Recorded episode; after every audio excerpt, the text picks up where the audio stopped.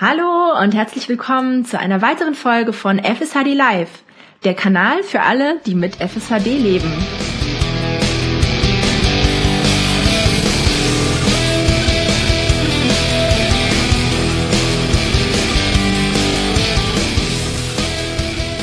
Ja, und hier sind für euch Miriam und Johannes. Hallo Miriam. Hallo Johannes. Heute möchten wir ja über das FSHD-Patientenregister reden, das es in Deutschland gibt seit Anfang des Jahres. Ja, was heißt denn eigentlich Patientenregister? Patientenregister, es klingt irgendwie nach Aktenstapeln oder Registrierung oder was auch immer. Das war zumindest für mich eine der ersten Fragen, die ich mir damals mal irgendwie gestellt habe. Ich kann ja gleich mal kurz erzählen, was das, äh, was das bedeutet. Ja, bitte. Und also ein Register ist ja im Grunde was, wo man sich irgendwie registriert. Und darum geht's auch, dass man sich eben als FSHD-Patient in diesem Patientenregister seit Anfang des Jahres in Deutschland auch, das gab es nämlich vorher noch nicht, registrieren kann. Und registrieren heißt eben nicht nur mit einem Namen kurz anmelden oder sowas, ich bin da, sondern man muss da halt auch ein paar Daten eingeben. Und ja, ich habe das letztens erst gemacht. Ich weiß nicht, ob äh, Miriam, du das auch schon gemacht hast. Oh, du hast mich kalt erwischt. Ich habe mir das immer vorgenommen. Ich habe es noch nicht gemacht, äh, will das aber auf jeden Fall auch noch machen. Ähm, ja, viele fragen sich vielleicht auch, wo, wozu mache ich das dann? Also was habe ich davon? Ich glaube, das ist, äh, das habe ich mich auch lange gefragt, bis ich mich halt mehr mal informiert habe irgendwie. Ich glaube, das Wichtigste daran ist eben Daten zu sammeln. Heutzutage gibt's ja ganz viel Datenschutzrichtlinien und so weiter. Das ist ja immer noch ein aktuelles Thema. Und natürlich sind die Daten alle, das kann man schon mal vorausschicken, sicher dort bei dem äh, Register. Und es geht eben darum zu sammeln, wer hat denn alles FSAD, wie viele Leute gibt's, wie ist der aktuelle Stand. Und wenn man eben viele Leute hat, die sich dort eintragen, ich glaube aktuell sind es drei bis vierhundert Leute, 320 beim letzten Mal, wo ich drauf geschaut hatte, die sich eingetragen haben. Und umso mehr Daten die Wissenschaftler, die Forscher haben und auch andere Leute, die sich damit beschäftigen, umso besser können die eben auch darauf reagieren und sagen, okay, wir brauchen jetzt ähm, Behandlung in die Richtung, weil der Stand ist bei den meisten so. Oder es gibt eben die Möglichkeit, an Studien teilzunehmen. Also das ist eben auch so eine, so eine Möglichkeit, dass die Forscher da reinschauen oder dass die Forscher beantragen, dort reinzuschauen, weil es ist nämlich so, dass nur die Leute in, in München ist das Patientenregister, nur die Leute dort Zugriff auf die Daten haben. Und wenn jetzt ein externer Forscher kommt und sagt, ich habe jetzt irgendwie eine Studie, die ich machen will mit FSAD-Patienten, dann muss der dort beantragen, Daten zu bekommen. Und dann kriegt der aber auch nur Daten, die ähm, anonymisiert sind. Also da ist dann halt Frau Meier hat dann eben ähm, die und die Probleme mit der FSHD. Und von daher ist das alles anonymisiert. Es hilft super der Forschung und ihr müsst auch nicht an Studien teilnehmen. Also Miriam, ich weiß nicht, wenn du vielleicht keinen Bock hast, irgendwie an einer größeren Studie teilzunehmen oder ich auch. Ich meine, manche Sachen sind einfach auch super anstrengend. Mhm. Dann könnt ihr auch sagen, nee, da habe ich jetzt keine Lust drauf. Aber ich gebe trotzdem meine Daten raus, um eben der Forschung auf dieser Weise zu helfen. Oh ja, das, das finde ich, hast du ziemlich gut erklärt. So leuchtet mir das ein, also dass, dass das total sinnvoll ist. Äh, es gibt ja in anderen Ländern schon viel länger auch Patientenregister, zum Beispiel in England und in Holland auch, in den USA. Und dort ist aber die Forschung auch schon viel weiter und man muss sagen, so wegweisende Artikel kommen von dort. Und es äh, hängt alles schon miteinander zusammen, so die Vernetzung der Patienten mit den Ärzten und auch die Daten, die die Ärzte und Forscher erheben können. Das darf man nicht unterschätzen. Deshalb, ja, werde ich das auf jeden Fall auch machen. Es ist halt ein bisschen Arbeit auch, wenn man sich da zum ersten Mal einträgt. Also ich habe das ja auch kürzlich gemacht. Internetadresse, die werden wir dann auch in die Beschreibung packen. Das ist fshregistry.org. Also wenn man sich jetzt nicht gleich gemerkt hat, einfach mal in der Beschreibung gucken.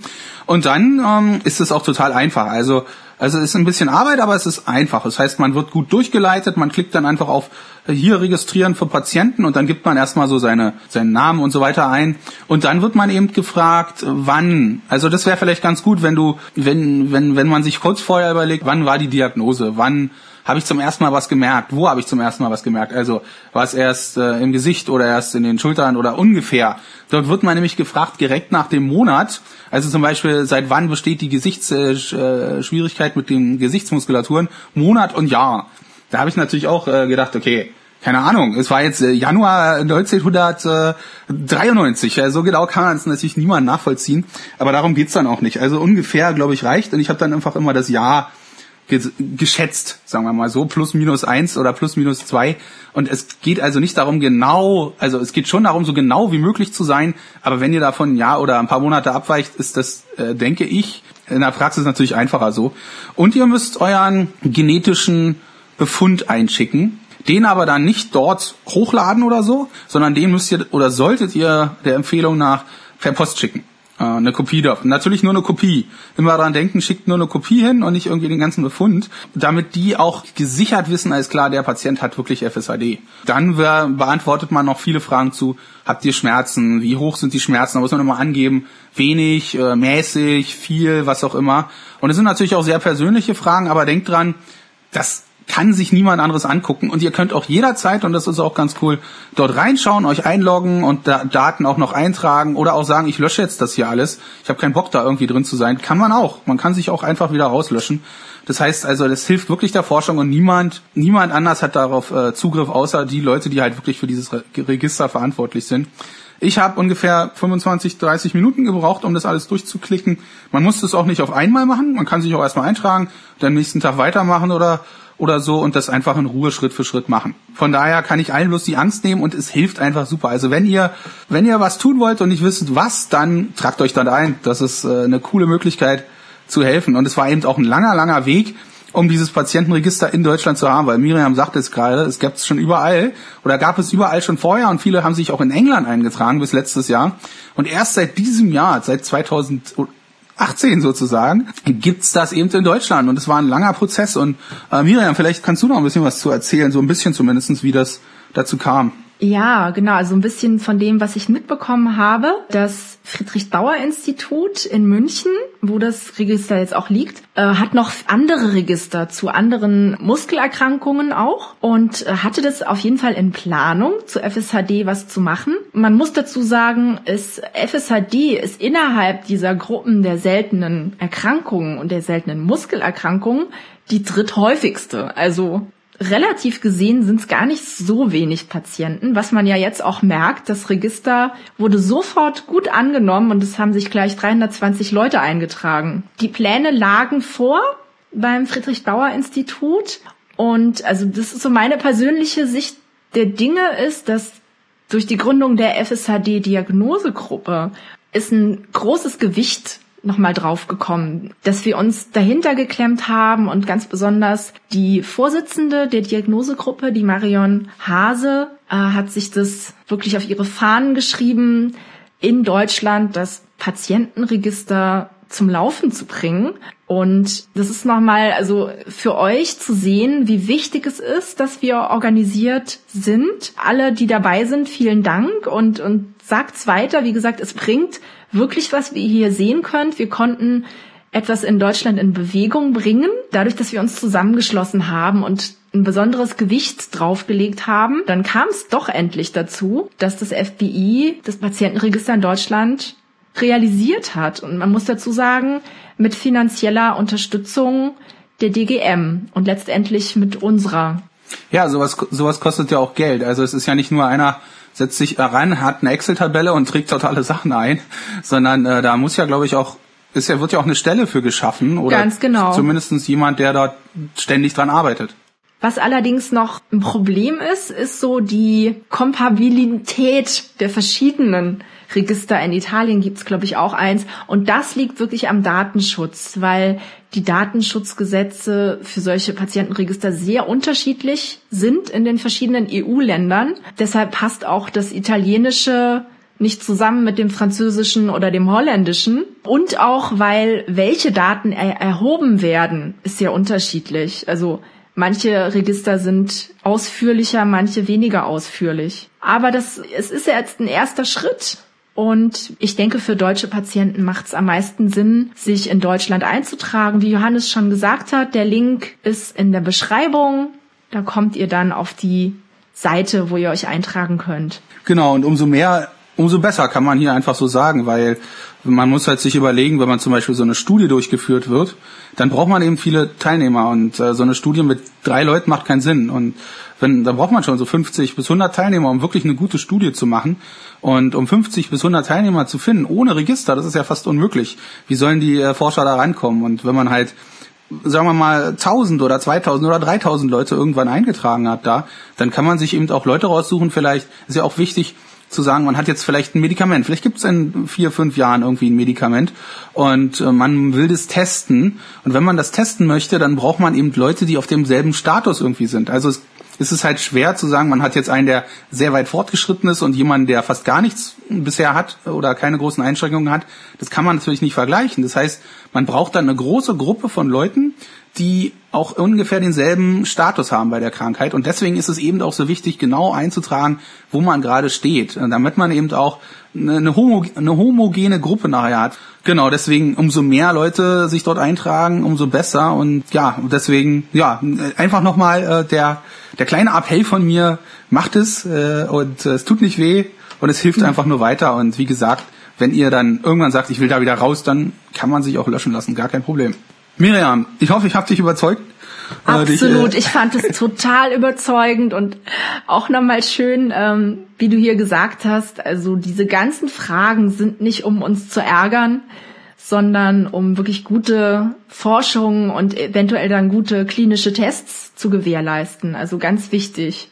Genau, und durchs Internet ist es eben super einfach und da kann man sich ja, wie gesagt, online natürlich dann eintragen und hat jederzeit Zugriff auf seine Informationen. Und man kriegt eben auch schöne Neuigkeiten. Wenn es dann doch was Neues gibt, dann erfährt man das mit als erster. Miri, was fällt dir noch ein zum also, Patientenregister? Eine Frage habe ich noch. Äh, du hast ja. ja. schon erwähnt, dass man seinen Befund per Post am besten einschickt. Muss man noch irgendwelche anderen Papiere bereithalten, äh, wenn man das ausfüllt? Sollte man vorher die Unterlagen sammeln und neben sich zu liegen haben? Muss man da äh, Ärzte benennen? Ich weiß es von manchen anderen Registern, da werden die Ärzte mit einbezogen und dann oder man muss eine man muss eine Erlaubnis geben, dass ja, das irgendwas mit dem in Kontakt mit den Ärzten war da noch. Äh, kannst du da was erzählen? Ich glaube, das spielt hier keine Rolle bei dem Patientenregister. Ja. Okay. Man sollte sich halt, wie gesagt, so ein bisschen über den eigenen Verlauf im Klaren sein und auch wissen, wo der genetische Befund erhoben wurde. Das musste ich nochmal nachschauen, wie die genau das Klinikum hieß, wo ich damals war.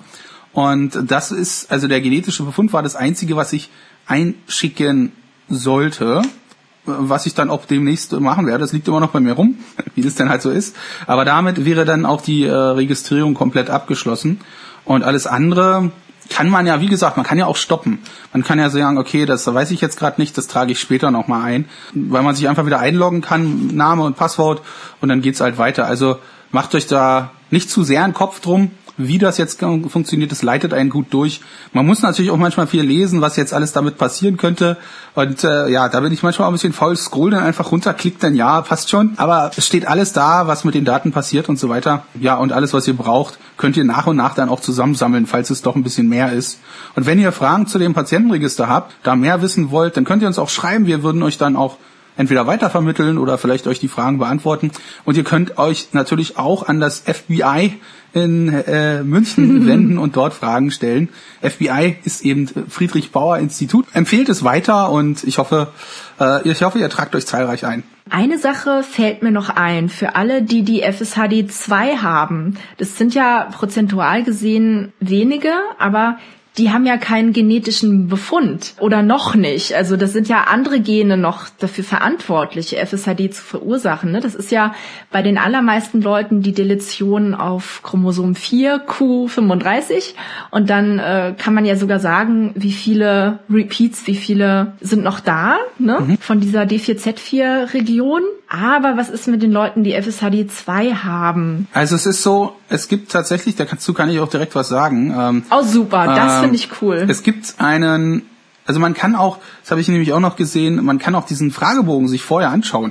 Ohne sich zu registrieren, kann man äh, den kompletten Fragebogen sich einmal angucken und sagen, gucken, was auf einen zukommt. Und da gibt's nämlich auch eine Frage, gleich am Anfang, äh, wie lautet die vom Ihrem Arzt gestellte Diagnose. Da gibt's die Option FSHD 1, FSHD 2 oder FSHD. Eine Klassifizierung erfolgte noch nicht. Also, wenn ihr euch da nicht sicher seid sozusagen oder es keine Nummer dazu gibt, das haben ja viele, die einen älteren Befund haben, überhaupt nicht. Ich habe es auch gemacht. Ich habe einfach FSHD angeklickt und äh, wenn dann nochmal Nachfragen kommen, dann kann es natürlich sein, dass die sagen, ah, machen Sie nochmal einen Befund oder was auch immer. Es geht ja heutzutage total einfach. Also es ist eine, ein bisschen Blut abnehmen und dann kriegt man einen genetischen Befund innerhalb von ein paar Wochen. Früher waren das ja Monate. Also es geht super schnell und so ein Gentest kann man auch immer noch mal nachholen. Und ich glaube, das kann man auch bei jedem Arzt, also Hausarzt oder zumindestens bei jedem Neurologen, denke ich, machen. Einfach hingehen, hier, ich würde gerne die Diagnose nochmal sichern lassen für das Patientenregister. Dann kriegt man ein bisschen Blut abgenommen und dann wird es nochmal bestätigt. Das beantwortet, glaube ich, so ein bisschen die Frage zu der FSHD 1 oder 2. Das finde ich natürlich gut, dass die Leute mit FSHD 2 auch mit drin sind. Also dass sie sich auch eintragen können und das dann eben so vermerkt ist. Genau. Äh, da ist dann wahrscheinlich der Molekularbefund, dass eben keine Deletion vorliegt, wäre wahrscheinlich dann einzuschicken. Wahrscheinlich, ähm, aber da, ja. da würde ich mich dann auch ähm, mit dem Friedrich Bauer Institut einfach nochmal in Verbindung setzen. Aber das Wichtigste ist einfach diesen Gentest dazu beizufügen, da steht das meiste drin und ich glaube, wenn es da Unklarheiten ja. gibt, dann melden die sich auch und sagen, machen Sie nochmal einen Test oder wie, wie auch immer und dann macht man den nochmal und dann schaut man nochmal genau hin. Ja, und wie gesagt, ich, ich bin gerade auf dieser Seite, scroll gerade den Fragebogen nochmal durch, kann man sich halt wirklich alles vorher anschauen, finde ich ganz gut, auch die Einverständniserklärung, die man dort abgeben muss. Ich also wiederhole mich, ich wiederhole mich, wenn ich sage, eine tolle Sache und äh, tragt euch ein. Hast du noch eine ja. Frage? Ja, mir fällt äh, tatsächlich noch ein, was denn mit Kindern ist, die FSHD haben. Steht da was dazu? Also die dürfen sich nicht selber eintragen, weil es gibt ja dann diese Regelung ab 18 halt erst, aber die Eltern können sie halt eintragen. Und wenn also die Eltern auch kein FSHD haben, dann tragen einfach die Eltern die Kinder ein. Ja, und dann, dann geht das auch alles seinen Gang. Also von daher auch an alle Eltern da draußen könnt ihr so auch gerne eure Kinder eintragen. Ich glaube, das ist auch eben sehr hilfreich, weil es doch auch viele jüngere Betroffene gibt. Ja, genau. Und der Verlauf dann eben dementsprechend dann auch anders ist. Und vielleicht gibt's ja auch mal eine Studie eben für Kinder und, und junge Menschen, die schon betroffen sind. Genau, ja. nicht so alte Leute wie uns. Ja, genau. Ja, aber das war jetzt tatsächlich alles so, was mir noch eingefallen ist an Fragen, war ja zum, zum Schluss doch noch so einiges. Ich glaube, wir können auch einfach falls es dazu noch viele Fragen von euch gibt oder sowas, schreibt uns die und wir können ja auch jederzeit einfach nochmal eine Folge dazu machen. Und, und es steht auch alles auf der Seite super drauf. Also da kann man ganz in Ruhe sich die Sachen durchlesen und alle Fragen, die wir auch beantwortet haben und darüber hinaus stehen dort. Ja, Miri, vielen Dank fürs Gespräch darüber, über das Patientenregister heute. Ja, danke Johannes. Und ich muss sagen, du konntest mich tatsächlich auch überzeugen. Ja, fand ich super. Und das freut mich. Ja, an alle da draußen. Das war also eine weitere Folge von FSHD Live. Und wenn es euch gefallen hat, dann abonniert den Podcast, erzählt allen davon, für die die Sendung auch noch interessant sein könnte. Und nicht vergessen, Leben ist das, was passiert, ob du FSHD hast oder nicht.